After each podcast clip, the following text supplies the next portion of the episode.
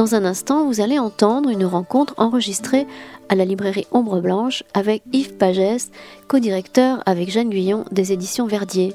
Yves Pagès est aussi l'auteur d'un essai, Les fictions du politique chez Louis-Ferdinand Céline, aux éditions du Seuil, d'une pièce de théâtre, Les Parapazzi, au solitaire intempestif, et de sept romans, tels La police des sentiments chez De Noël, Plutôt que rien chez Julliard, Prière d'exhumer et Portrait craché chez Vertical.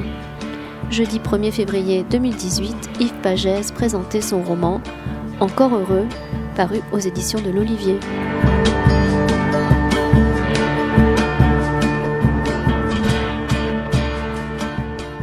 Bonsoir à toutes et à tous. Bienvenue donc pour cette rencontre en compagnie donc de Yves Pagès qui va donc évoquer son dernier euh, texte, son dernier livre aux éditions de l'Olivier intitulé Encore heureux. Alors Yves Pagès, je vais vous présenter euh, en quelques lignes. Je vous êtes alors je vais donner votre date de naissance mais je ne le fais pas d'habitude, mais là je trouve que je le fais à dessein, parce que ça a une importance par rapport euh, à Bruno Lescaut, qui est en effet le, héros de votre livre, qui, euh, dont vous êtes né en 1963.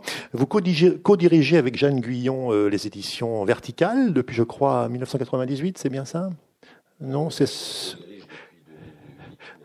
Co-dirigez...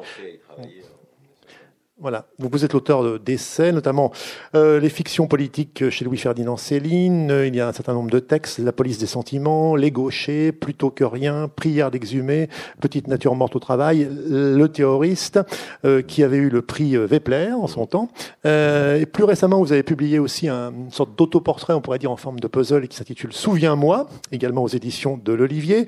Et aussi un texte récent qui est un texte qui est 50 ans c'est tiens, euh, on a refait, tiens, ils ont repeint. Le titre déjà, je le trouve, est assez parlant. On aura l'occasion peut-être de l'évoquer parce qu'il y, y a, un lien, à mon avis, assez direct avec le livre présent qui s'appelle Encore heureux. Donc, tiens, ils ont repeint. C'était en effet 50 ans d'aphorismes urbains de 1968 à nos jours. La, le sous-titre est important.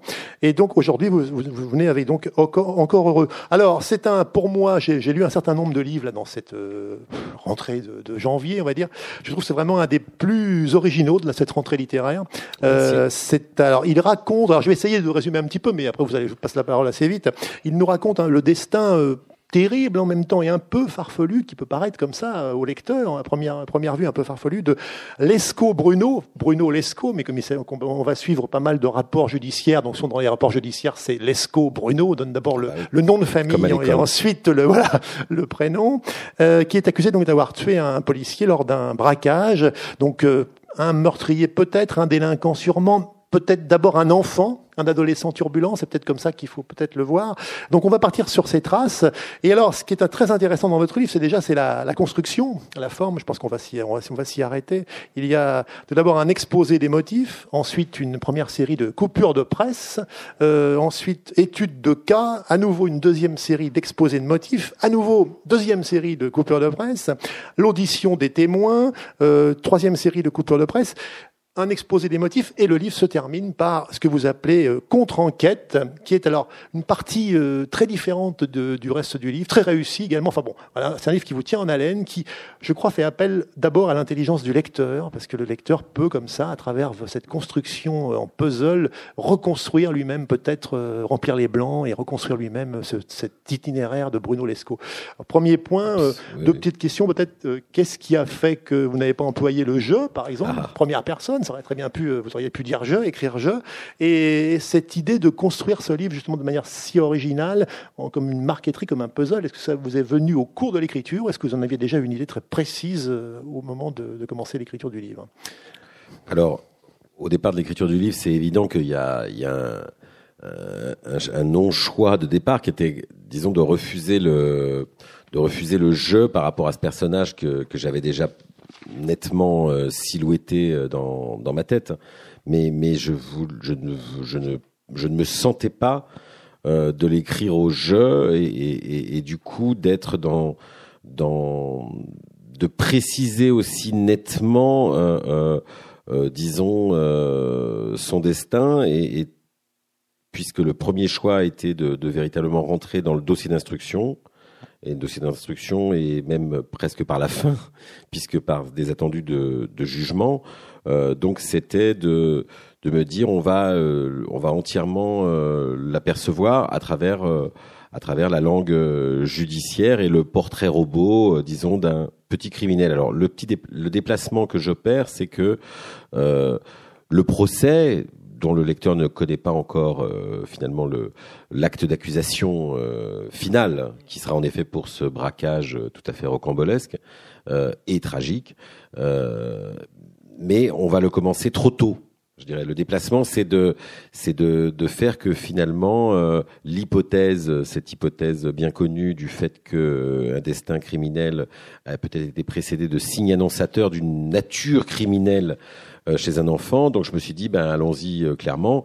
On va faire comme si un juge tout d'un coup remontait à la prime enfance du personnage qu'il a jugé, mais mais s'y attardait d'une manière démesurée. Hein. Donc c'est j'ai Singer, euh, c'est sûr une langue qui peut paraître euh, judiciaire, en tout cas sa, sa, sa forme, euh, son moule verbal judiciaire, mais je l'ai singé en n'étant pas caricatural, je pense, mais par contre en étant dans un déplacement qui était le fait qu'aucun juge en France ne passe une heure ou, disons trois quarts d'heure à exposer ce qui se passait au moment de la maternelle euh, et, et d'y repérer un incident annonciateur de la nature criminelle de, de ce Lescaut Bruno, euh, qui est euh, finalement un incident d'une d'une banalité inouïe. C'est un enfant qui, bon, avait quelques disputes et différends avec ses camarades, c'est c'est les petits écoliers, les petits enfants de, de maternelle, ce qui fait qu'en fait, il est accusé de perversité, d'autant qu'il est, il a fini par griffer aussi la maîtresse, euh, etc. Enfin, bref, des incidents qui sont euh, à la limite de, de, du, de, la quantité négligeable. En fait, il y a, c'est presque rien en fait. Mais c'est d'arriver à se dire, le diable gisant euh, dans le détail, d'arriver à se dire que finalement ce presque rien est si on allait jusqu'au bout de cette hypothèse euh, psycho-judiciaire qui est de se dire c'est le signe de sa nature euh, à venir. Et moi, je sais très bien ce qu'il va faire après euh, euh, ce gamin, et le juge le sait aussi.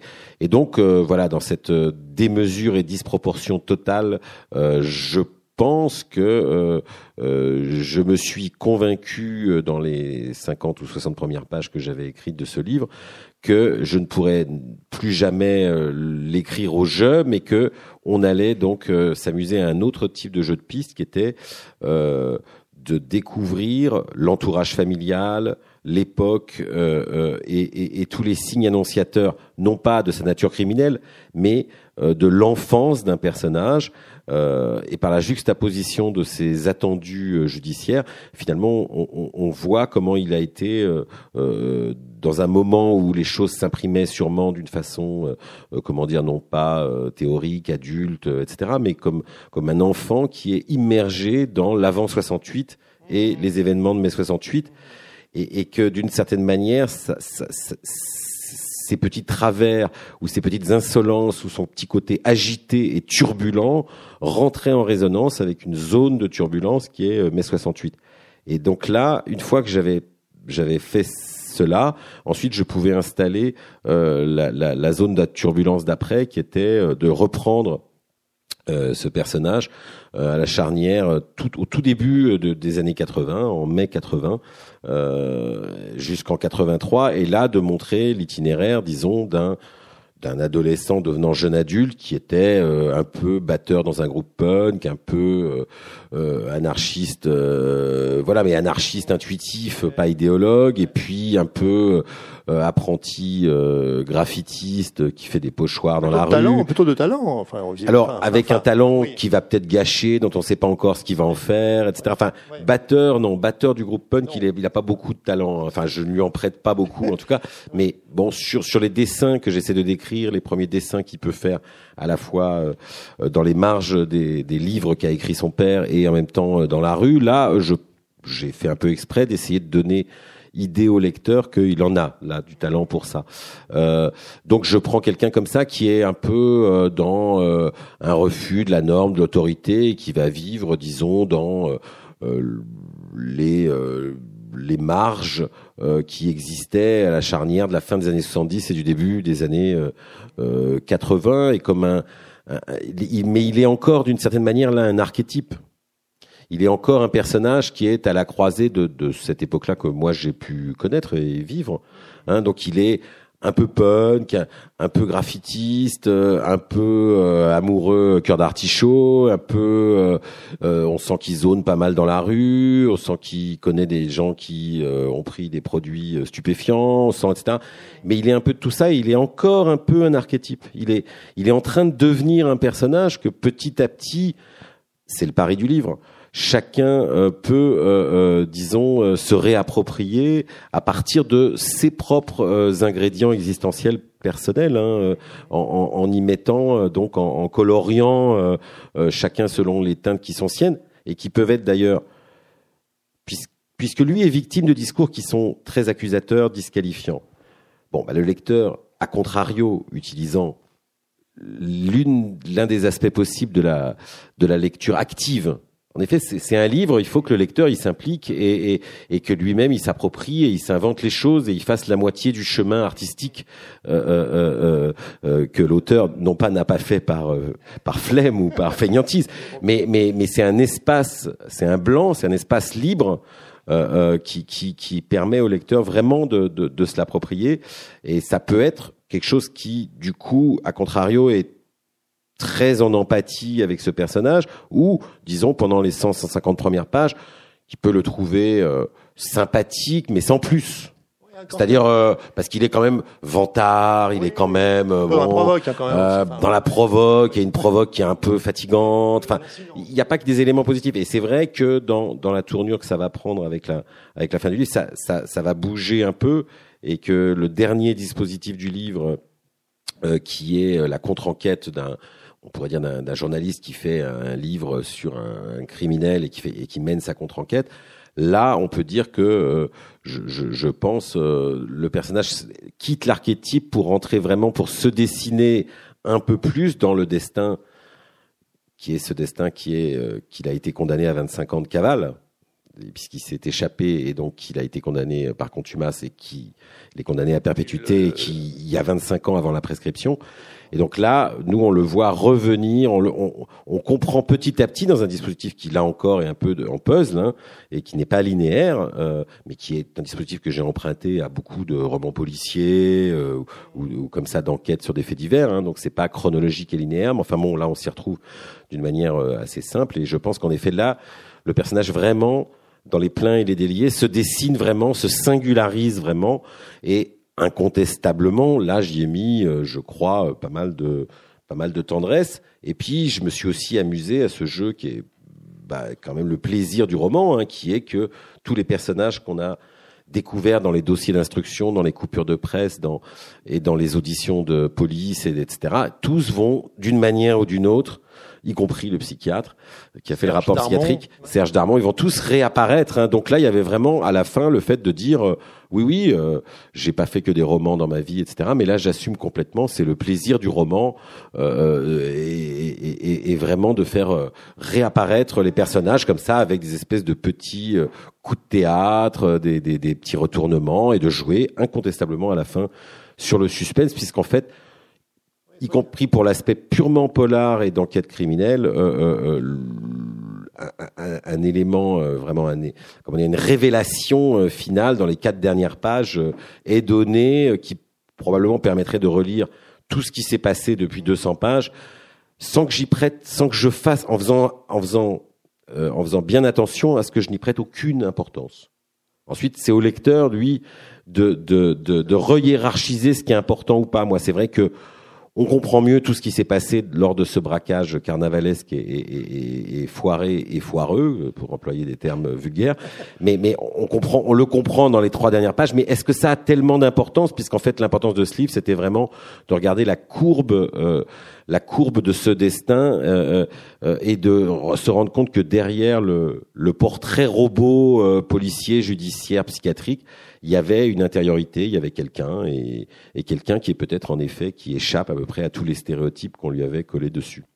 Parcours de rupture en quelque sorte. C'est un peu ça le livre en fait, c'est une sorte de qu'est-ce qu'on peut faire. Avec aussi, je pense qu'il y, y, y, a un espoir dans le livre. Il y a, beaucoup d'humour aussi, hein. il y a beaucoup de, de drôlerie, d'humour, de, de, parodie, euh, d'ironie. Je pense que le, mot convient bien. Euh, parcours de rupture avec aussi, moi je l'ai lu comme ça, une possibilité aussi, enfin tentative, une possibilité de s'inventer une autre vie quelque part aussi. Oui, oui. Enfin, alors oui, là pour moi c'était important parce qu'en effet c'est un parcours de rupture et qui arrive au point, à un point limite de rupture incontestablement, euh, ce hold-up euh, conçu comme un happening carnavalesque euh, se termine de façon euh, absolument dramatique. Et à ce moment-là, quelque chose rompt.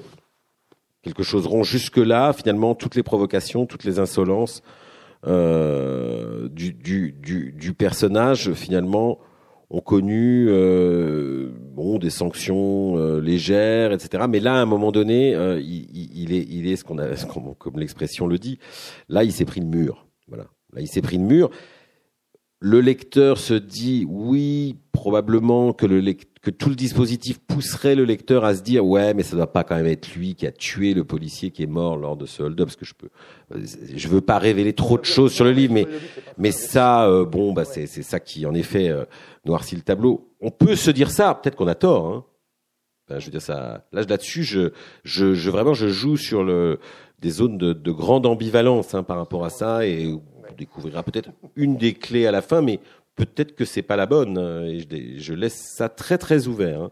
Mais c'est vrai qu'à ce moment-là, euh, l'idée était que euh, ça c'est une idée que j'avais dès le départ parce que cette, cette histoire de cavale m'intéressait, c'est-à-dire quand quelqu'un vraiment disparaît et dont on doit euh, reconstituer et qui disparaît vraiment pendant 25 ans et, euh, et donc le, le, comment dire le, le programme à ce moment-là de Bruno Lescaut euh, qui euh, donc est pris au piège total de sa provocation à ce moment-là, euh, il, va même jusqu'à euh, euh écrire euh, dans les journaux, dans le, dans, le, journal Libération, alors qu'il est en fuite et qu'il commence sa cavale, il va dire voilà, d'une certaine manière, j'ai cramé une vie et maintenant je vais essayer de m'en refaire une autre. Et donc l'idée pour moi, à ce moment-là, oui, là, moi en tant qu'écrivain, je j'interviens secrètement dans le livre, c'est-à-dire que je souhaite euh, qu'apparaisse au bout du compte le fait que cette autre vie qu'il va s'inventer, finalement, euh, elle va être euh, assez heureuse de mon point de vue. Voilà. Donc c'était l'idée qu'il n'y ait pas de punition qu'en fait, euh, non pas que le crime paie, parce que le hold-up, qui était d'ailleurs pas censé lui rapporter de l'argent à lui, euh, mais devenir une sorte de hold-up où l'argent pourrait être réapproprié par tout le monde, etc. Enfin, bon, une espèce d'utopie comme ça, euh, délicieuse, mais un peu inconsidérée quand même. Voilà, ce que moi, ce que je souhaitais vraiment, c'était que que qu'en fait, il y, ait, y ait une autre utopie ensuite qui était qui était qu'il pouvait qu'on peut se réinventer une seconde vie et que finalement, quelqu'un qui en cavale, il n'est pas dans euh, la souffrance de la clandestinité, que tout n'est pas atroce, que, etc. Et que en fait, il, est arrivé à construire, euh, euh, à se construire une seconde vie. Donc, il a vraiment eu une seconde chance et non pas une double peine.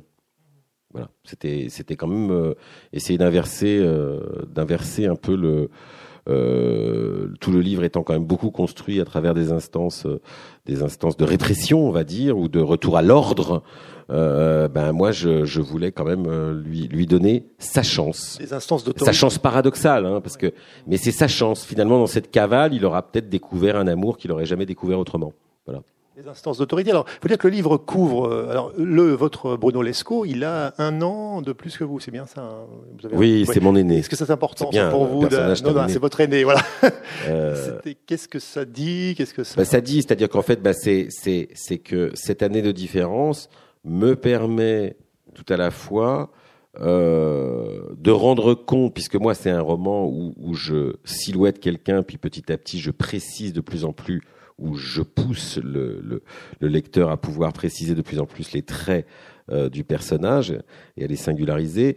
Euh, par ailleurs, moi, ce qui m'intéresse, c'est aussi toujours euh, dans tout ce que je fais, c'est de faire la navette entre un destin individuel et une époque et une atmosphère et voilà un contexte, un monde, l'univers et essayer de rendre compte et c'est quand même l'objet d'une grande partie du livre. Hein. C'est aussi raconter euh, ces 50 ans. Donc ça, évidemment, moi, je peux m'en inspirer parce que je les ai traversés. Je les ai pas traversés en étant du tout Bruno Lescaut, mais je les ai traversés et donc il y a il y a, y a, tout un travail d'imprégnation d'une époque euh, que je pouvais d'autant plus faire qu'à un an près, bah, j'ai à peu près voilà le vécu le même le même euh, le même contexte, hein, mais il y a, il y a vous l'avez un peu soulevé, euh, Yves Pagès.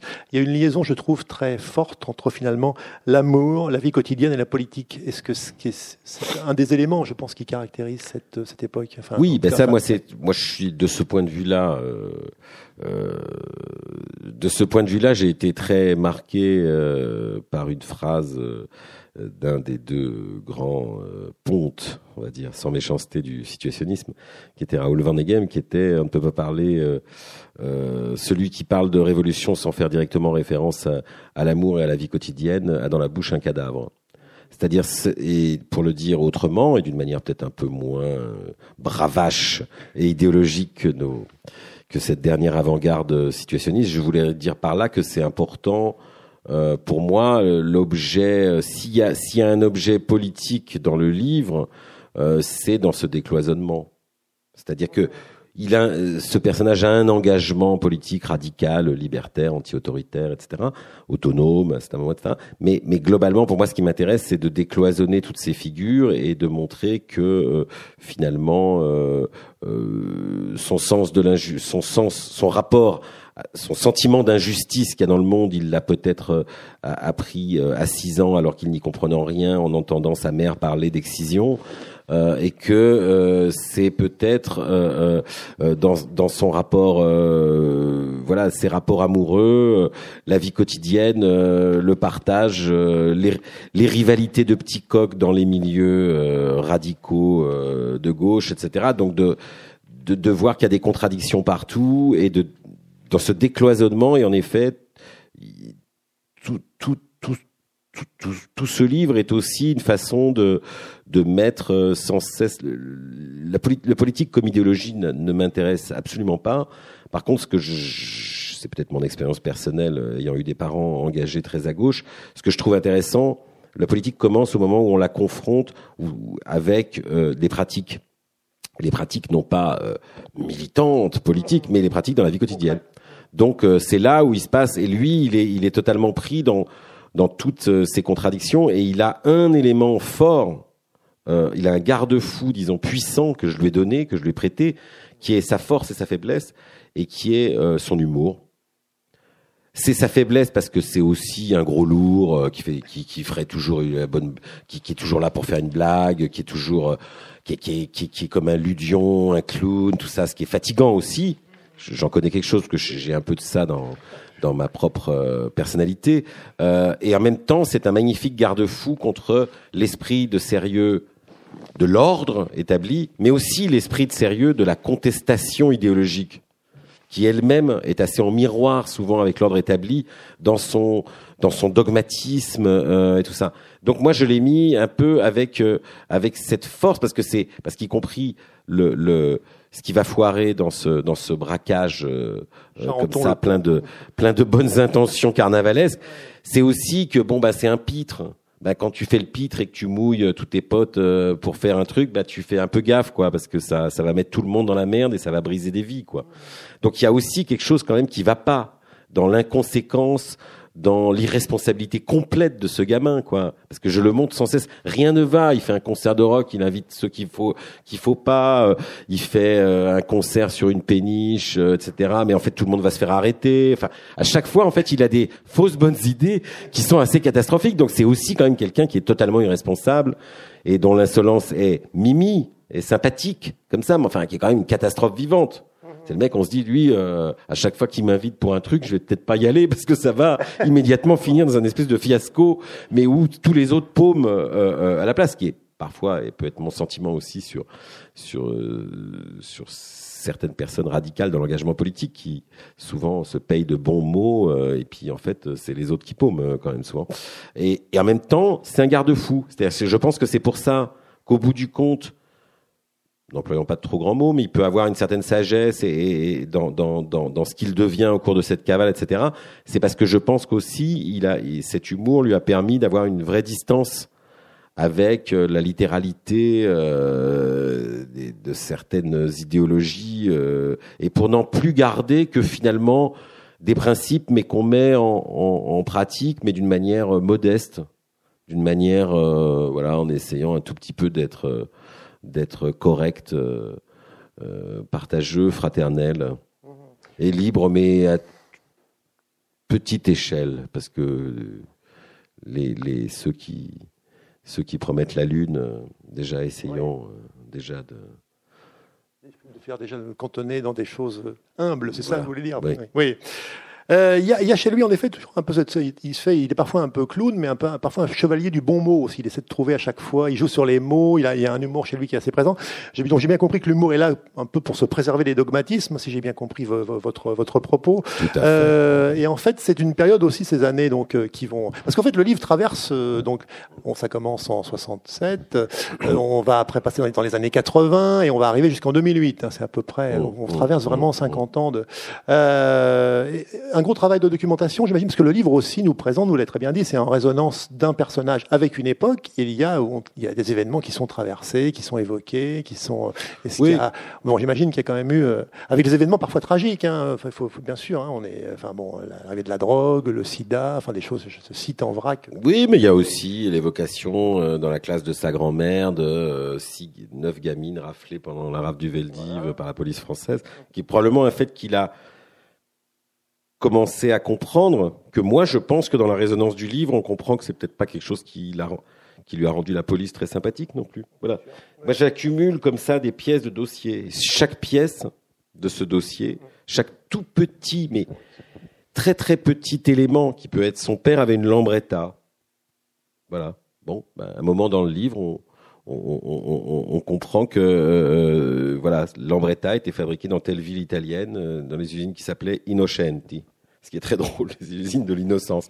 Voilà, bon, c'est bon, bah, c'est chaque détail, en tout cas, à chaque fois que je tombe sur quelque chose, j'aime que euh, voilà, on, on, on s'y, on, on se rende compte que chaque détail est signifiant. Il est né dans la rue Chapon. À un moment donné, on comprendra que euh, cette rue Chapon. Pourquoi elle s'appelait comme ça dans le centre de Paris Parce que euh, les chapons, c'était les c'était les, les, poulets coupés euh, et donc en fait c'était comme ça. C'était une rue où il y avait des juifs et donc on, on, les appelait comme ça les juifs à un moment donné au Moyen Âge les chapons quoi. C'était des coupés et voilà donc chaque alors je peux faire exactement le même traitement sur euh, euh, voilà si euh, pour les gens qui connaissent Paris, on se balade à cette époque-là, il y avait des balades clandestines qui pouvaient se faire le long de la petite ceinture, c'est-à-dire d'une d'une voie ferrée circulaire qui traverse Paris et qui était complètement de friche urbaine à ce moment-là, où je suis en effet allé dans ces époques-là avec des copains, etc. Et voilà, bon, ben, on, cite le nom des gares, ben on se trompe pas, on essaie d'aller les retrouver parce que comme ça c'est une autre, c'est un autre monopoly parisien de s'apercevoir de toutes ces gares désaffectés qui ont maintenant pris pour certaines euh, d'autres euh, d'autres euh, d'autres fonctions. Donc dans tous les éléments du livre et qui peuvent être à la fin pendant la cavale, puisqu'on va se balader en France, en Espagne, en Italie pendant la cavale, etc. Je ne veux pas en dire trop, mais chaque chose est chaque chose est documentée. Alors voilà, par exemple, je vais vous donner un exemple. À un moment donné, dans le livre, je vous dis pas où, quand, comment, on se retrouve à Sienne. Bon, ben, voilà, moi je vais décrire Sienne, je suis déjà allé à Sienne euh, plusieurs fois, euh, voilà, etc. Bon, à Sienne, il y a une célèbre course que peut-être euh, vous connaissez, euh, des courses de chevaux euh, accrues deux fois par an. Il y a une course et surtout en été, le palio, etc. Donc ils sont voilà où, d'ailleurs le vainqueur peut être le cheval tout seul, hein, puisque l'écuyer qui monte accru la bête ne n'est pas obligé de pour être vainqueur d'être encore sur son cheval. Et les gens ont le droit de se frapper et de se faire tomber au cours de la course, etc. Bon, bref, j'en parle pendant quelques lignes. Bon, ben, cette année-là, ce moment-là, etc. Ben voilà, il faut simplement rechercher. Maintenant, c'est beaucoup plus facile par Internet. Quel était le quartier de Sienne qui avait gagné C'est le quartier de la Panthère cette année-là. Ben voilà, comme je mets, comme, comme on est dans une année précise, au moins qu'on se trompe pas et qu'on mette. Voilà. Ensuite, la Panthère. Là, je vous décris comment comment fonctionne euh, le laboratoire d'écriture, c'est-à-dire je regarde. Moi, l'année où j'y suis allé, c'était le quartier du Poisson qui avait gagné. Bon, j'en aurais fait autre chose, mais là, c'était la Panthère. Ça m'intéresse parce que par ailleurs, il est question à d'autres moments dans le livre d'un masque de panthère rose, etc. Et donc, en fait, c'est ça. C'est-à-dire qu'il y a une on, est, on, fabrique un roman, mais l'univers d'un roman, pour qu'il prenne consistance, pour etc., il faut qu'il y ait plein de, de, résonances qui se fassent comme ça et qui sont des résonances qui paraissent très très annexes, très lointaines. Il y aura peut-être un lecteur sur cinq qui verra qu'il y a panthère rose et puis qu'après il y a panthère là et puis il y a peut-être une troisième panthère cachée ailleurs.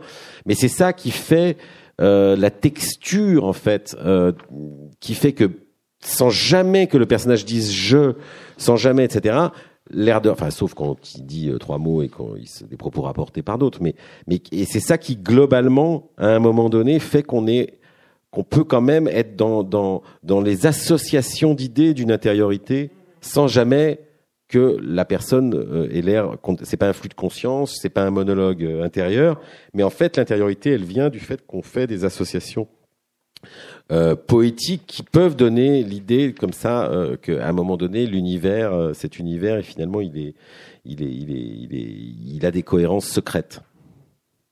J'évoquais en, introduction de notre propos là, le fait que vous ayez publié, écrit un livre. Tiens, ils ont repeint sur ces aphorismes urbains. il se trouve que dans le livre, ce, thème est présent. on peut faire un lien, c'est une forme de contestation, les, les aphorismes urbains, les graffitis, comme on les appelle. Oui, ben ça, ça c'est en fait moi ça c'est une, une comment dire une, passion euh, parallèle euh, que, que, que j'ai depuis une dizaine d'années euh, de de, de m'intéresser vraiment dans, dans dans le graffiti à ce qui est ce que j'appelle des aphorismes urbains, c'est-à-dire des phrases. Je prends pas le tag euh, du, petit mot euh, comme ça, du petit pseudo que les gens écrivent sur les murs, euh, souvent cryptés, etc. Je m'intéresse vraiment à toutes les formes comme ça d'écriture où il faut qu'il y ait une phrase qui peut être une phrase écourtée, tronquée, sans points, sans majuscules, etc. Mais, mais voilà, je m'intéresse à ça et je leur donne une, une, une valeur comme ça, un peu de, de haïku volontaire ou involontaire, de de d'espèces de, de lapsus scriptural souvent parce qu'il y a des fautes, il y a des, il y a des mots pour d'autres, il y a tout ça qui me qui moi me touche et qui là, ça revient à ce qu'on se disait tout à l'heure, qui décloisonne les genres. Euh, C'est-à-dire que si moi je dis c'est des aphorismes urbains, c'est parce que à l'intérieur je, je, je, leur donne des lettres de noblesse. Je, dis on, arrête, on, ne prend pas ça ni pour de la dégradation, ni non plus pour de l'expression malhabile et ridicule. Non, on va le prendre essayons de les prendre au pied de la lettre et de, se dire voilà, euh, je les transcris, je les transcris avec beaucoup d'attention, je respecte les majuscules, les minuscules, tout, tout, tout. Je fais ça très méthodologiquement et je les mets les uns à la suite des autres. Et je fais le pari que euh, ces genres décloisonnés de l'humour, le poétique, l'érotique, le politique, tout ça, par alternance entre tous ces graffitis de juin 68 jusqu'à nos jours, dans l'ordre chronologique, en mettant le lieu et la date, eh ben, l'air de rien, c'est un poème de 220 pages qui, si vous faites l'expérience euh, euh, d'en lire trois pages à la suite, vous allez voir, c'est c'est beau. Ouais, pour moi, pour moi, c'est une poésie collective anonyme qui dit quelque chose, là encore, de la toile de fond d'une époque. Aucun des vers, entre guillemets, si on disait que c'était des vers libres, n'est à se mettre à genoux par terre devant. Mais en fait, tous ensemble, c'est euh, le bruit de fond, la rumeur, le cœur antique, etc. d'un moment euh, euh, de l'histoire et c'est comme il y a une magie de collective de, de, cette poésie. En effet, assez maladroite, assez assez assez foutraque, assez mais il y a toutes les teintes, toutes les humeurs et tout d'un coup, il y a des échos involontaires qui sont créés par ce cadavre exquis que je produis qui me plaît. Et c'est en effet quelque chose que j'ai construit patiemment euh, et qui, euh, dans l'entonnoir des deux dernières années avant, euh, d'Encore Heureux, je faisais les deux en même temps. Donc c'est évident que je me suis amusé à faire que, que lui-même, Bruno Lescaut, soit un peu graffitiste amateur. Enfin, il fait des pochoirs, surtout au début des années 80.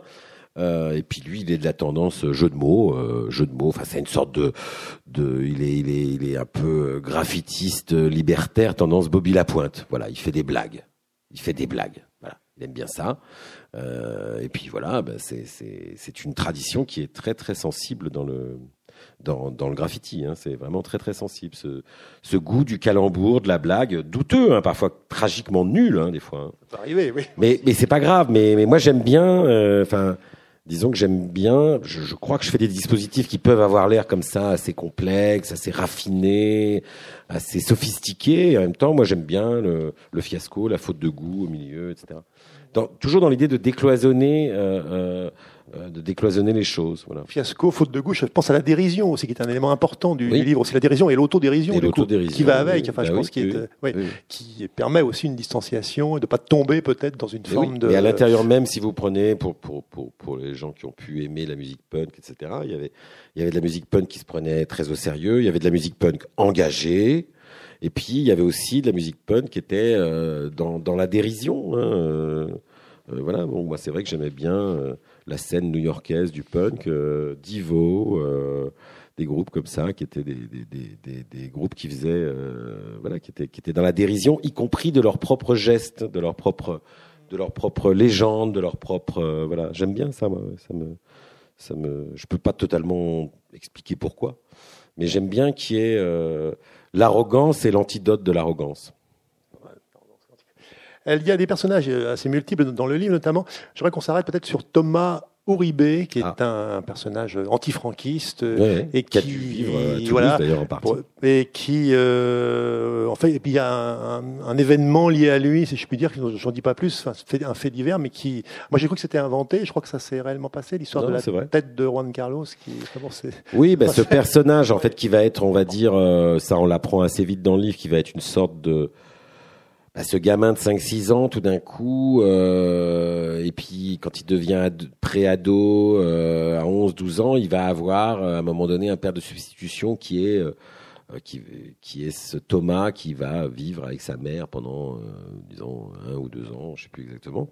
Donc, il va être évidemment quelqu'un qui va complètement le fasciner, donc qui est un militant anti-franquiste, et là, Franco n'est pas encore tout à fait mort, et donc qui était visiblement sympathisant du Gary, qui est un groupe qui a vraiment existé euh, qui était composé, euh, qui était d'ailleurs en grande partie euh, implanté à Toulouse, et qui était composé d'antifranquistes toulousains, et puis d'antifranquistes toulousains plus récents, c'est-à-dire de, de, fils d'exilés de républicains ou de libertaires espagnols, donc qui, et qui ont défrayé la chronique en faisant en faisant, je dirais, des, des, actes fort délictueux, mais qui avaient toujours un caractère symbolique et, et, et dérisoire. Euh, bon, mais qui sont quand même allés jusqu'à enlever un banquier espagnol. Bon, voilà, des enlèvements quand même. Enfin, ils l'ont libéré. Il n'était pas question une demi seconde de lui faire mal. Donc, ils ont fait beaucoup d'actions comme ça à caractère symbolique. Euh, et donc, je le mets un peu dans, dans ce sillage comme un personnage qui ressemble à des choses sur lesquelles je me suis documenté et qui est très différent de d'autres parcours, puisque euh, dans cette mouvance du Gary, il y avait aussi euh, l'un des deux fondateurs d'Action Directe. Donc des gens qui ont pris un autre parcours et qui, eux, sont, sont restés sur une ligne euh, combattante et qui est devenue de plus en plus dogmatique et de plus en plus terrifiante. En tout cas, pour Jean-Marc Rouillant en l'occurrence. J'ai rien contre lui, etc. Mais disons que c'est quelque chose. Je voilà, le Thomas Uribe et lui justement, et c'est ça qui est montré dedans, mais c'est très documenté. C'est vraiment des débats qu'il y a eu à l'intérieur de ces gens-là où des gens ont dit non, mais voilà, on peut pas continuer là-dessus éternellement dans cette figure. Euh, du combat euh, clando, euh, militariste, militaro-clando, c'est pas possible. C'est quoi ça? On, on se bat contre quoi là? Vrai que le livre, du coup, traverse, j'ai envie de dire, plusieurs générations, en quelque sorte. Hein. Donc, euh, euh, c'est aussi une époque où, et ça, c'est très présent dans le livre aussi, on, on s'insurge un peu contre la famille. Enfin, on, on essaie d'ouvrir les fenêtres. On est, il y a cette dimension-là aussi dans le personnage principal de, de Bruno Lescaut, et notamment les, rapports avec son père, qui sont pas toujours euh, évidents, on va dire. Son père n'est pas toujours évident non, plus. voilà, dans les deux sens. Vous avez parfaitement raison. Ça, c'est important, ça, cette dimension-là, d'ouverture, de, de révolte entre guillemets contre la famille, contre l'univers un peu le huis clos, j'ai envie de dire familial, qui qui caractérise aussi. Bah, contre tous les, contre, contre tout ce qui à un moment donné fait huis clos. Mais le livre montre aussi comment, y compris certains milieux euh, contestataires, peuvent devenir aussi des huis clos. De grandes engueulades d'ailleurs euh, permanentes. Enfin, c'est ce que j'essaie de montrer. De toute façon, il y a. Et puis, euh, bah, oui, oui, c'est. Il faut ouvrir. il faut ouvrir les fenêtres et l'une des façons dont les fenêtres sont ouvertes, c'est qu'il, c'est qu'il, c'est qu'il, c'est qu'il il est contraint, mais finalement il retourne cette contrainte comme une chance de d'aller vraiment d'aller jusqu'au bout d'une ligne de fuite. Parce qu'une cavale, c'est aussi une ligne de fuite. Allez, employons un, un, grand mot, une ligne de fuite au sens où Deleuze le, le pouvait l'envisager. C'est aussi une ligne de fuite et donc une chance pour euh, pour euh, pour faire pour, pour entrer dans, dans un autre devenir, pour pour avoir deux vies au lieu d'une. C'est un rêve pour moi. Et, et, et voilà, c'est le rêve d'ailleurs de d'écrire des livres, hein, c'est de s'inventer euh, des avatars de, de destin parallèles. Donc c'est évident que moi j'ai une grande fraternité avec ce personnage, sans avoir sent, jamais passé à l'acte quoi que ce soit de ce type, mais mais j'ai une grande fraternité avec lui et puis le plaisir de d'écrire son destin euh, n'était pas le moins du monde de de de, de recouper euh, quelque chose de très autobiographique, euh, etc. Mais par contre, c'est le plaisir de, oui, de, de, de, de m'inventer dans le désordre euh, une cavale reprenant plein de plein d'éléments que je peux connaître, mais mais qui qui euh, voilà. Puis c'est une cavale amoureuse euh, qui qui me qui que voilà entre deux amours, voilà. Il y a ça, il y a y a deux amours là. Oui, l'amour qui est présent déjà dans, dès la maternelle, puisque. Mais là, il faut pas trop en dire. Ah non non, non, on je pas pas, je m'arrête là. Ouais. Non, juste, euh, je trouve qu'en effet, il y y a- vous l'avez très bien dit, vous êtes de famille militante. Vos parents étaient, euh, enfin, vous l'avez un peu esquissé tout Non, à non, mes parents Ouais. étaient, étaient d'extrême gauche, plutôt Voilà. anti-autoritaire. Et on s'est très bien rendu dans le livre aussi cette atmosphère aussi justement de débat, de, de soirée. Il y a, y a voilà, ce que j'ai beaucoup aimé aussi, je trouve, c'est que vous essayez de donner euh, de mai 68 euh, par des détails comme ça hein, une vision euh, qui n'est pas celle qu'on trouve habituellement, enfin qui est plutôt celle aussi d'une vision très concrète dans la vie, dans l'énergie, voilà, l'importance du détail aussi dans le, qui rejoint peut-être aussi la, construction du livre. Oui, oui, bah ça, je pense que sur moi, sans suite, j'avais 5-6 ans, donc, euh, mais de, ce qui m'en a été légué comme impression, comme ça, euh, épidermique, euh, et des souvenirs que je peux avoir, surtout parce que 68, ça dure euh, 69, 71, 72. euh, donc voilà, des, choses où, bah, de ce dont je peux me souvenir, et j'espère que c'est- cette nouvelle commémoration du cinquantenaire, etc. Je sais qu'il va y avoir deux, trois choses qui vont émerger plus intéressantes. Euh, de, tous les souvenirs que moi je peux avoir, moi, mon plus beau souvenir de 68, c'est mes parents étaient dans le comité d'action de leur quartier, où de fait mes parents étaient des, intellectuels euh, d'extrême gauche. Euh, mais du coup, il y avait des postiers, des prolos, enfin, il y avait un mélange de gens qui se réunissaient là, qui s'engueulaient comme du poisson pourri, ou qui faisaient la fête, ou qui, etc. Et moi, euh, finalement, ça me permettait les samedis après-midi d'aller euh, chez un, un peintre euh, et puis euh, m'amuser à faire des sièges en polystyrène expansé que je sculptais. etc. Enfin, pour moi, c'est l'impression d'une liberté où, où tout d'un coup, tous les gamins de ces gens-là, de, de ces comités d'action, ils faisaient des trucs ensemble, on se marrait, on faisait. Voilà, il y avait, il y avait, il y avait un peu comme ça une, une, une espèce de de, de c'est pas pas les enfants de Summerhill mais c'était voilà il y avait il y avait il y avait une espèce de, de liberté. Il y avait ce mot là qui revenait tout le temps dans les années 70 c'était l'autodiscipline. Enfin, voilà on s'autogérait il y avait un peu d'auto-organisation des choses. Et ça se passait évidemment euh, extrêmement plutôt plutôt bien quoi en fait tout simplement. Et donc j'ai gardé oui oui moi je enfin, voilà ça c'est en tout cas c'est un livre sur lequel il n'y a pas de repentir il n'y a pas de repentir, c'est-à-dire j'ai, fait le, le destin en effet de quelqu'un qui qui a été habité par une révolte, qui euh, euh, euh, est peut-être allé trop loin à un moment donné ou etc. Mais qui, euh, je pense, à aucun moment dans le livre, euh, euh, il change, il bouge. et il devient, je dirais, ni un désenchanté, aigri et, et néoréaque comme la mode d'aujourd'hui nous en présente tellement, et ni euh, ni euh, disons un, révolté nostalgique euh, accroché encore à des à des vieilles à des, moules verbaux de son idéologie de de, de, sa jeunesse voilà il, est entre les deux mais en tout cas pas de repentir Comment caractériser justement cette, cette génération, la génération de Bruno Lescaut, si on essaie de, c'est pas d'avoir.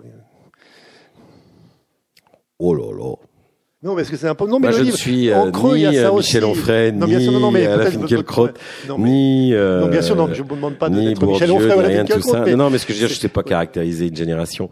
Je pense que là, moi, le Paris romanesque, c'est vraiment, euh, dans le pari romanesque, c'est de, de se dire qu'il y a une navette entre la généralité et le singulier, entre un destin individuel qu'on esquisse de connivence, j'espère, avec le lecteur, et, et, et, que finalement il euh, y, a, y a un monde, il y a un univers à l'intérieur de ce personnage qui dit des choses d'une époque. Ensuite, il n'est ni porte-parole, ni euh, ni euh, le symptôme générationnel juste parce qu'il y a plusieurs générations dans une génération. Il y a plein de il y a plein de figures humaines. Il y a plein de il y a une grande diversité dissensuelle. Dissensuelle, c'est-à-dire qu'il n'y a, pas de consensus, il n'y a pas de il y a pas de figure générationnelle. Et justement, euh, oui, je n'ai pas fini mon idée, je finis jamais mes, phrases et mes idées, mais c'était par exemple voilà sur sur cette génération 68, voilà, ça serait bien. Ça fait ça fait 40 ans qu'on nous bassine avec euh, huit personnes à peu près, huit euh, qui étaient à peu près tous dans le même bahut là euh, à Louis le Grand euh, et qui ont fait 68 euh, de, entre je sais pas quoi Serge Julie qui dirigeait Libé. Enfin voilà ils sont huit là comme ça et les Bruckner et les machins et tout ça ils sont très sympathiques hein, tout ça ils ont très très bien réussi leur vie. Ils ont soit ils ont écrit des livres à succès soit ils sont journalistes soit ils sont devenus publicitaires soit c'est très bien. Mais 68 ça avait rien à voir avec eux. 68 c'est euh, des, des, paysans à côté de Saint-Nazaire, c'est des, ouvriers, fils d'ouvriers, c'est euh, des étudiants mais qui vivaient dans, des foyers euh, pourris, c'est les bidonvilles à côté à Nanterre, c'est et c'est des, gens, des milliers de gens dont la vie a été changée. Parce que l'événement, et pas du tout pour des raisons idéologiques, mais l'événement a fait que leur vie a bifurqué. Et c'est ça qui m'intéresse. Et il va y avoir là, je, sais qu'il y a des sociologues qui sont allés faire des enquêtes auprès de milliers de gens comme ça qui sont des anonymes, des gens inconnus, des gens qui n'ont pas eu de pédigré social euh, et de réussite, euh, euh, disons, qui font qu'ensuite tous ces gens, en plus qui appartenaient tous à des groupes trotskistes ou maoïstes extrêmement structurés, etc., alors qu'en fait, mai 68, euh, c'est des gens qui appartenaient à aucune organisation qui ont fait mai 68. Et partout, et pas seulement à Paris, dans le quartier latin, etc. Et c'est vrai que je, je j'en sais rien. Moi, j'avais 5 ans, 6 ans. Je, je ne, euh, mais, mais c'est vrai que je, je m'intéresse, en tout cas, pour revenir à la problématique plutôt romanesque. Moi, je m'intéresse à et ce personnage Bruno Lescaut, déjà dans plusieurs débats et plusieurs etc c'est comment dire, c'est quelqu'un qui est à la fois, euh, c'est ni un vrai héros complet, ni un anti-héros, ni euh, un, individu totalement lambda, parce qu'il a, c'est pas non plus un, homme sans, un, gamin sans qualité de la révolte, parce qu'il a quand même des petites singularités, il a quand même, il a quand même des, éléments de personnalité forts, mais il est un peu entre les deux, quoi. Et c'est-à-dire, c'est, c'est un, anonyme incarné de cet esprit de révolte. Et, c'est vrai que globalement, euh, quand il y a des révoltes euh, euh, qui, provoquent des événements historiques euh, ou qui croisent des destins individuels, qui croisent comme ça des événements historiques, ben, très souvent on, on, on, rend hommage et on commémore deux trois leaders. Alors que ce qui était intéressant, c'était c'était de prendre au contraire tel ou tel dans la foule. voilà. Moi, l'image la plus forte dont je me souviens de 68, ça a fait l'objet d'un documentaire qui était sur les, euh, la fin de la grève aux usines Vondaire. Donc il y a eu un documentaire très beau là-dessus, puis il y a même eu un livre là-dessus, etc. Même une bande dessinée d'ailleurs que François Bégodeau a, a réécrit sur le même phénomène. C'est c'était du cinéma militant d'aller filmer euh, reprise du travail juin 68 aux usines Vondaire qui était à Saint-Ouen, je crois. Et euh, ouvrière plutôt globalement femme, donc euh, vous imaginez hein, les, les, piles Vondaire, tout ça, c'était vraiment un métier hyper dur, très très euh, corrosif, salissant, dégueulasse, etc. Et il y a une femme qui ressemble furieusement à Anna Magnani jeune, elle est juste euh, à, à, crever tellement elle est époustouflante de beauté, on est dans le cinéma néoréaliste italien. Et tout d'un coup qui dit, tous les syndicats ont dit reprise du travail, ça a été voté, etc. Et elle, elle interprète toutes ses copines ouvrières et elle dit J'y retournerai jamais là-bas. On est noir, on est sale, ça nous salit, ça nous bousille la vie, etc. Voilà. Tout le travail documentaire, ça a été de retrouver. Ils ont mis dix ans, ils l'ont jamais retrouvé, et, même après la sortie du documentaire, on ne sait toujours pas qui c'est. Et les syndicalistes, etc., disent oui, on la connaissait, mais elle avait jamais tellement pris la parole. On ne sait pas qui c'est. C'est elle, la révolte de mai 68. C'est pas euh, les leaders, les machins. C'est elle. Elle est fulgurante. Voilà. Donc c'est lui dans un autre contexte, euh, etc. Machin. Il est, euh, il est, euh, voilà, il est, il est quelqu'un et un peu tout le monde de de, de, de la des, des, des, queues de comète de la contestation qui ont pu, qui a pu avoir à la fin des années 70. Vous avez peut-être souhaité lire un passage, peut-être on pourrait, je sais pas si ça vous, ça nous donnera peut-être une idée. Non, je, suggestion. Je, oui. Avez-vous envie d'entendre peut-être un, un extrait avant de passer la parole Comme vous voulez. C'est comme vous voulez. Enfin, ça, c'est une proposition, je sais pas. Ouais, bon. alors, je vais lire un tout petit bout du, un tout petit bout du début, mais vraiment un petit bout juste pour que vous entendiez ça, et puis après, je vais quand même lire un autre petit bout pour que vous compreniez que tout le livre n'est pas écrit comme des attendus de justice du début, sinon vous allez avoir peur. Attendu que Lescaut Bruno était âgé de 5 ans au moment des faits, ayant motivé la première plainte à l'origine de l'affaire qui fait ici l'objet de notre examen, attendu que le mineur Lescaut Bruno, domicilié au 2 bis rue Chapon dans le 3e arrondissement de Paris, est alors inscrit en grande section à l'école maternelle du 25 de cette même rue, attendu que les lointaines prémices du cas qui nous occupe ont été dûment signalées par écrit à Roger et Mireille Lescaut parents du dit Bruno dès la fin octobre de l'année 1967, suite à des traces de morsures sur les membres inférieurs d'une certaine Valentina Uribe, scolarisée dans la même classe que le susnommé garçon. Attendu qu'à l'issue d'une confrontation entre les deux parties adverses, Bruno et Valentina, dans le bureau de Madame Raymond Duprat, chef de l'établissement, la jeune victime a aussitôt pris la défense de son camarade en reportant la faute sur, je cite, des esprits méchants qui lui ont fait des saletés plein les jambes pendant son cauchemar d'hier soir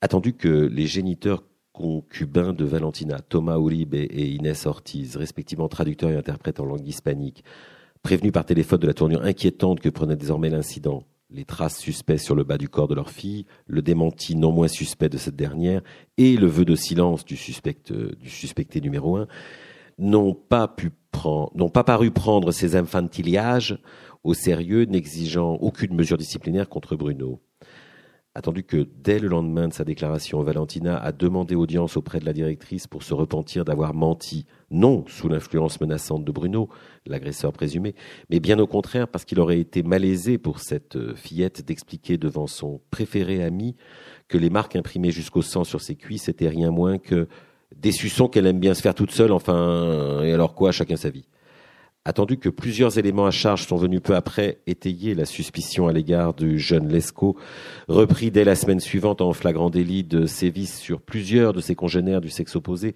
deux d'entre elles, Sophie Berjac et Nathalie Cerdan, ayant bien voulu témoigner à charge, et cela preuve à l'appui, attendu que la première, Sophie, a exhibé une triple griffure de plus de 20 cm au bas du dos à l'issue d'un jeu de saute-mouton interrompu exprès par la faute à Bruno, et que la seconde, Nathalie, a gardé pour mémoire la poignée de cheveux que le même lui aurait arraché lors d'une partie de Colamaillard, euh, non, de, de, de l'eau sous les porte-manteaux, à moins, à moins que ce ne soit un chat perché dans le réfectoire selon le petit Nordine, ou un cochon pendu dans les vestiaires des maîtresses selon la Benjamin Christelle, ce dernier point litigieux demeurant difficile à trancher. Attendu que ces récidives blessantes visant chaque fois des demoiselles de son âge ont fait l'objet d'un rapport écrit dont un duplicata fut remis en main propre à la mère de Bruno le 10 novembre 1967 duplicata auquel était jointe la convocation du chef de famille, attendu que M. Roger Lescaut, père de Bruno, arguant d'un déplacement professionnel à l'étranger, a informé in extremis par téléphone la directrice de la maternelle qu'il se voyait contraint de repousser leur rendez-vous, mais s'est refusé à proposer une date ultérieure eu égard aux imprévisibles aléas d'un voyage d'ethnosexologie dans le nord du Niger, parce que ce, genre de mission, voyez-vous, madame, on, sait quand ça commence, mais on ne sait pas quand ça finit. Attendu que la première concernée chronologiquement parlant, la ci-devant prénommée Valentina, a fait savoir par l'entremise de ses parents qu'elle était prête à contredire publiquement les bobards de Sophie et Nat, ces sales menteuses qui sont jalouses à cause que Bruno lui a promis, juré, craché dans les toilettes d'épouser un jour la langue espagnole, attendu que, faute de pouvoir contester la réalité de l'empêchement majeur prétexté par le père du suspect, sa façon désinvolte d'en faire état, laissant libre cours à des sous-entendus scabreux à propos d'une soi-disant mission de sexologie ethnique, touchée aux limites de l'irresponsabilité parentale. Attendu que la grand-mère maternelle de Bruno, Madame Renée Pouget, institutrice depuis plus de 35 ans, a alors proposé de rencontrer la maîtresse attitrée de Bruno, afin de lever avec sa collègue tous les malentendus qui avaient si inutilement envenimé la situation jusque-là, parce que parce qu'entre gens de bonne volonté, il n'y a, pas de raison qu'on n'arrive pas à recoller les morceaux. Attendu que le séjour de M. Roger Lescaut aux confins du Niger oriental semble bel et bien attesté, ayant donné lieu à un article figurant au sommaire de la revue Études d'ethnographie appliquée, qui devait paraître en juin 68, article dont il n'a hélas pas été possible de retrouver trace, étant donné la non-parution du dit numéro, suite à une cessation prolongée du travail chez, chez l'imprimeur, les transporteurs, les, diffuseurs, les correcteurs, les contributeurs de ce périodique de sciences humaines publié sous l'égide du CNRS, dont le siège était occupé à l'époque des fameux événements par un comité d'action pour une recherche au service des travailleurs. Attendu que les familles plaignantes Berjac et Cerdan, bientôt approuvés par près d'une dizaine de pères et mères ayant conjointement apposé leur paraphe au bas d'une lettre ouverte rappelant l'éducation nationale à ses devoirs de porter assistance à la jeunesse en danger sous le sobre intitulé Rappel à l'ordre, exigeaient que soient prises dans les plus brefs délais des mesures de rétorsion concrètes envers cet énergumène que l'évidence même désignait comme l'unique coupable. Attendu que, si l'on examine sa racine étymologique, le mot énergumène a beau provenir de deux sources distinctes, soit du latin ecclésiastique energumenos, soit du grec antique energoumenos. Son sens premier revient au même, celui qui est possédé du démon. Bah, D'où un certain abus de langage quant à la qualification de faire reprocher à Bruno dans l'emploi de ce vocable, comme le fera remarquer plus tard le professeur à la Sorbonne et père de l'enfant ainsi diffamé, M. Rogenesco. Attendu que, ce premier lundi de décembre, vers 16h30, Mireille Lescaut, soucieuse de savoir si son fils avait bien exécuté sa promesse et demandé pardon, était venu le chercher à la sortie de la maternelle en compagnie de Romain, son petit frère d'à peine dix mois, ayant dû pour ce faire donner congé à la nounou, qui s'en charge d'habitude, et prévenir son employeur, une agence de photographie où elle exerce comme euh, assistante à la mise au point, qu'il lui fallait quitter son poste plutôt pour des impératifs d'ordre privé. Attendu que Bruno, retenu dans le bureau de la directrice, qui voulait le féliciter d'avoir fait amende honorable et classer l'affaire sous réserve que ça se reproduise plus, hein, tu entends, plus jamais, n'avait pu s'empêcher d'avouer sa rancœur subsidiaire. Bah d'accord, madame, mais je le ferai plus. Euh, mais mais comme euh, Sophie et Nat, elles ont fait exactement pareil sur Valentina, alors euh, c'est pas juste qu'on embête que moi et pas ces deux rapporteuses. Attendu que pendant ce conciliabule entre Madame Duprat et Bruno, la mère de ce dernier, qui se faisait un sang d'encre devant la porte de l'école, semble avoir été prise à partie par la grande sœur de Sophie Berjac scolarisé en CM2 à la primaire voisine. Attendu que cette moquerie respectueuse sur l'air de c'est la mère Mireille qui a perdu son rat serait demeurée sans suite, un simple éclat de voix puéril, si d'autres adultes y avaient fait chorus dans un groupe de mamans à bout de nerfs, reprochant à Madame Lescaut d'exercer sa fonction maternelle de façon mauvaise, indigne, putative, auprès de ce petit mal élevé et faucheton par-dessus le marché, ce qui a semblé avoir ému l'admonesté jusqu'aux larmes, émotion lacrymale dont Bruno, accouru dix minutes plus tard, fut hélas l'inopportun témoin. Attendu que, face aux pleurs de sa mère, le fils Lescaut a d'abord paru perplexe, puis, puis tétanisé, puis soucieux d'en connaître les motifs, et une fois renseigné à ce sujet, rattrapé par une humeur vindicative, ponctuée de crachats à l'évocation des sœurs Berjac. Attendu que, toute vérification faite, auprès de la bibliothèque de l'université René Descartes. L'article de Roger Lescaut, faute euh, d'avoir jamais paru en sa langue initiale, existe cependant dans sa version hispanique. Là, il faut excuser mon accent, je ne parle pas espagnol. Cortar y cortejar en el meandro del Niger. Intitulé qui doit à peu de choses près se traduire comme suit, tatouage et ramage dans le Niger oriental, agrémenté d'un sous-titre plus explicite, Escalificaciones iniciaticas y galanteo erótico en las futuras esposas del pueblo Peul, qui donne, une fois rendu à son français d'origine, scarification initiatique et pavanes érotiques chez les futures épouses du peuple Peul. Attendu que le vendredi midi suivant, Madame, Mademoiselle Bucois a surpris, au cours d'une inspection de routine des WC pendant l'heure du déjeuner, derrière les portes entr'ouvertes d'un cabinet dépourvu de verrou mais réservé aux filles, deux silhouettes de petite taille en étroit conciliabule et à regarder discrètement de plus près un couple d'enfants des deux sexes qui tentaient, en accolant leurs lèvres, de s'aspirer l'un l'autre l'extrémité de la langue, tandis que sur leurs doigts, chacun chacune décomptait cinq par cinq les secondes écoulées en apnée. Attendu que, s'il est permis d'appeler un chat un chat, sans prendre des vessies pour des lanternes, les deux contrevenants mineurs, Bruno et Valentina, sous les apparences d'un exercice de réanimation ne se livraient pas à un simple concours de baisers, mais aggravait leur cas d'un attentat à la pudeur mutuelle. Après, là, je vais en lire un autre pour essayer. Voilà. Donc, là, c'est une ex-copine, c'est un cœur d'artichaut, il a eu pas mal d'amoureuses, et, donc c'est une autre. Euh, que les policiers se disent ah ça y est on a retrouvé une ex-copine là on va alors samedi 19 mars 1983 là on est un mois et demi après le début de sa cavale Mademoiselle Daniela Gruner, ex-compagne du cerveau du braquage de Charenton et toxicomane en cure de sevrage à l'hôpital Marmottan, 10-19 rue d'Armaillé dans le 17e. Bah sûrement qu'il me manque, Bruno. Pour moi, c'est, pour moi, c'était un fiancé de rêve, même s'il supportait pas que je me shoote après l'amour. Arrête avec tes idées fixes, il me suppliait, et moi, je chargeais la dose malgré lui. Bah ici, c'est différent, hein. c'est de ma propre volonté que j'ai accepté d'être soigné. Dans le contrat moral, il n'y a aucune obligation pour l'entretien d'accueil ou, les dates du départ, hein. ni électrochoc, ni cacheton la place. Bah, ça change de l'institut à Zurich où mes parents m'avaient inscrite au programme de substitution. Bah, d'accord, la méthadone, c'est toujours mieux que chercher une veine de rechange dans les toilettes publiques ou se piquer direct sous la langue. Pourtant, là-bas, ça me faisait flipper la tenue des, des, infirmiers. Les portes fermées à clé, les fourchettes en plastique, les stores aux fenêtres, jamais de couleur nulle part, du blanc partout. C'était pire qu'avoir les yeux crevés à la naissance. Ici, c'est différent. C'est une communauté affective on peut dessiner sur les murs et, le professeur Olivenstein, euh, il, il va jamais te punir pour ça. Par contre, quand on a des crises, il refuse de nous calmer avec les médocs. Mauvaise donne, il appelle ça. On, discute ensemble, il demande ce qui se passe dans mes pensées et moi je devine les siennes, euh, même s'il garde le silence. C'est comme dialoguer avec un ange gardien. Madame Zarka aussi, euh, l'assistante du professeur, elle me comprend 5 sur 5 quand j'ai besoin d'être entendu. Ici, je suis protégé, les, forces du mal peuvent plus m'atteindre, ni ma famille abusive.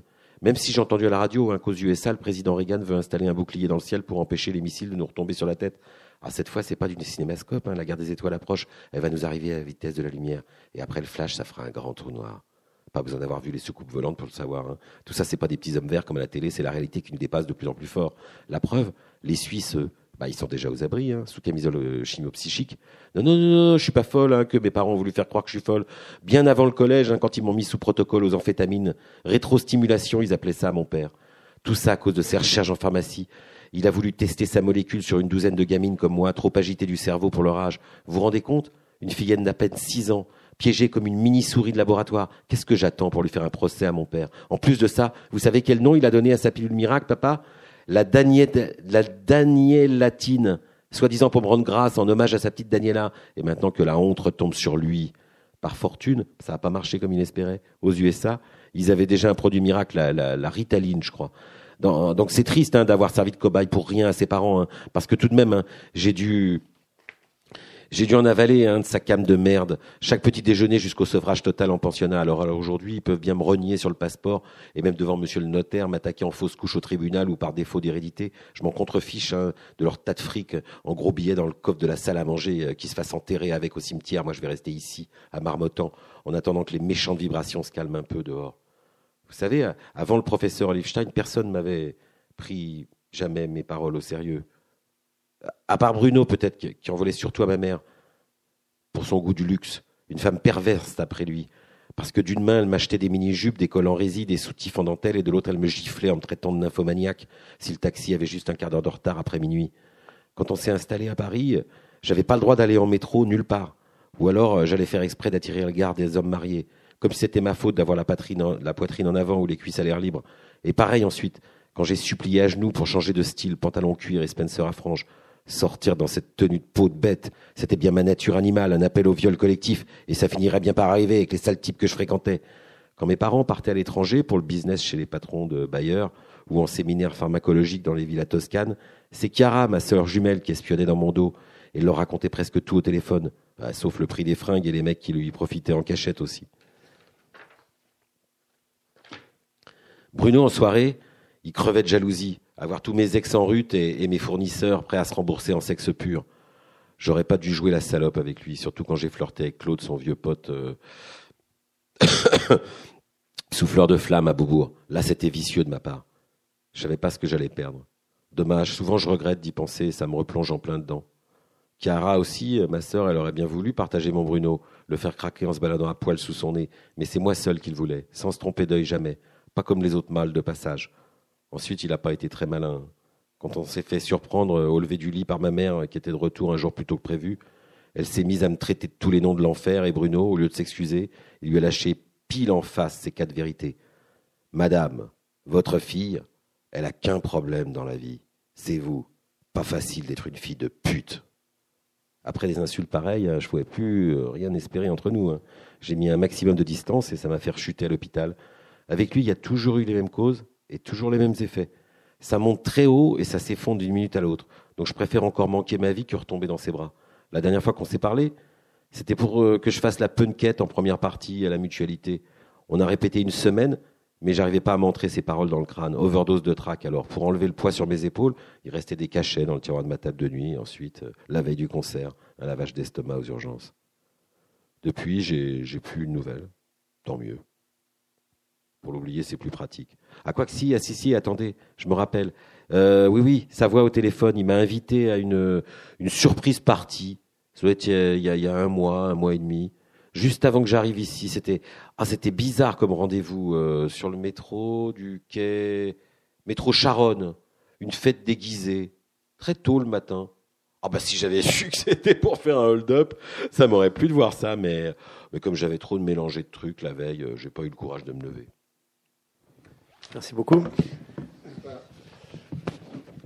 Des questions, peut-être des réflexions, des remarques pour le sur le livre de Yves Pagès, encore heureux?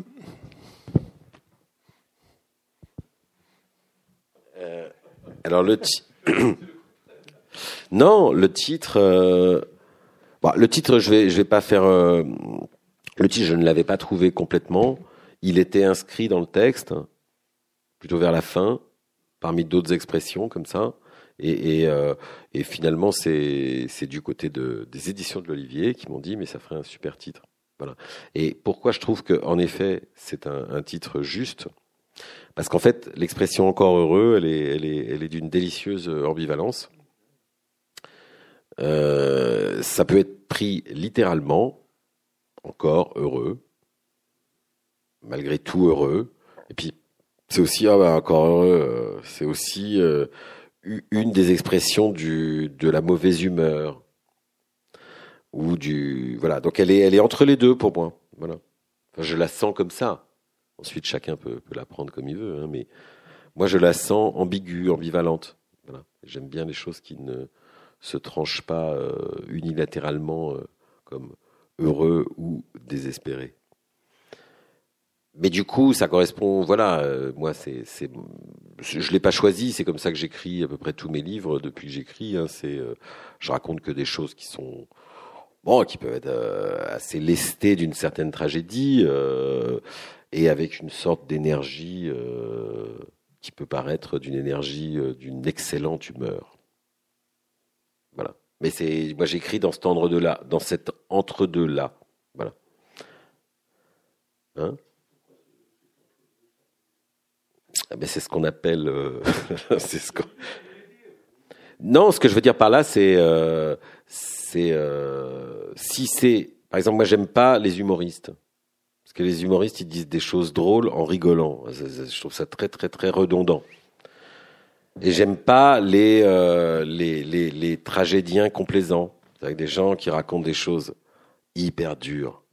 Mais c'est vraiment dur de le dire aussi tu vois il y avait euh, ça m'énerve c'est redondant c'est pas, il n'y a pas de contradiction, il n'y a pas de, complexité dans le fait de, de, voilà, de mettre un peu en, porte-à-faux ou euh, finalement un ton et ce qui est dit à l'intérieur et, ce porte-à-faux, moi je ressens que que justement dans, dans dans, dans cette vie quotidienne et pas seulement dans ma nature, parce que c'est aussi ma nature d'écriture, c'est ma nature.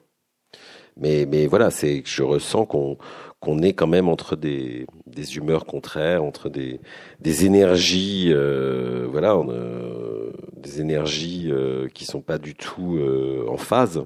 Et moi, ce qui m'intéresse, c'est de, voilà, c'est de, c'est ces effets de contraste, ces effets de, de rapport de force des humeurs et des regards, voilà. Mais Que pensez-vous de de Molière? Euh, Alors mon livre s'appelle Encore heureux. Et la réponse est et, mon, et ma réponse est total respect. Voilà. Ah bah oui, Molière, qu'est-ce que je vous dise? Si vous me dites Homer, Shakespeare, Molière, total respect, qu'est-ce que je vous dise? Ah bah oui, Molière, ça va. Je peux pas, je peux pas trop en dire plus. Euh, bah, merci beaucoup à vous. En tout cas, voilà, euh, je vous recommande vivement la lecture donc de Encore heureux de Yves Pagès, hein, comme je l'ai dit au début. Hein, Moi aussi. Euh, ah bon, sans blague? un, des, livres les plus originaux de cette, cette, rentrée de janvier. Merci. Et donc, Yves est là pour, pour dédicacer son livre. Merci beaucoup, Yves Pagès.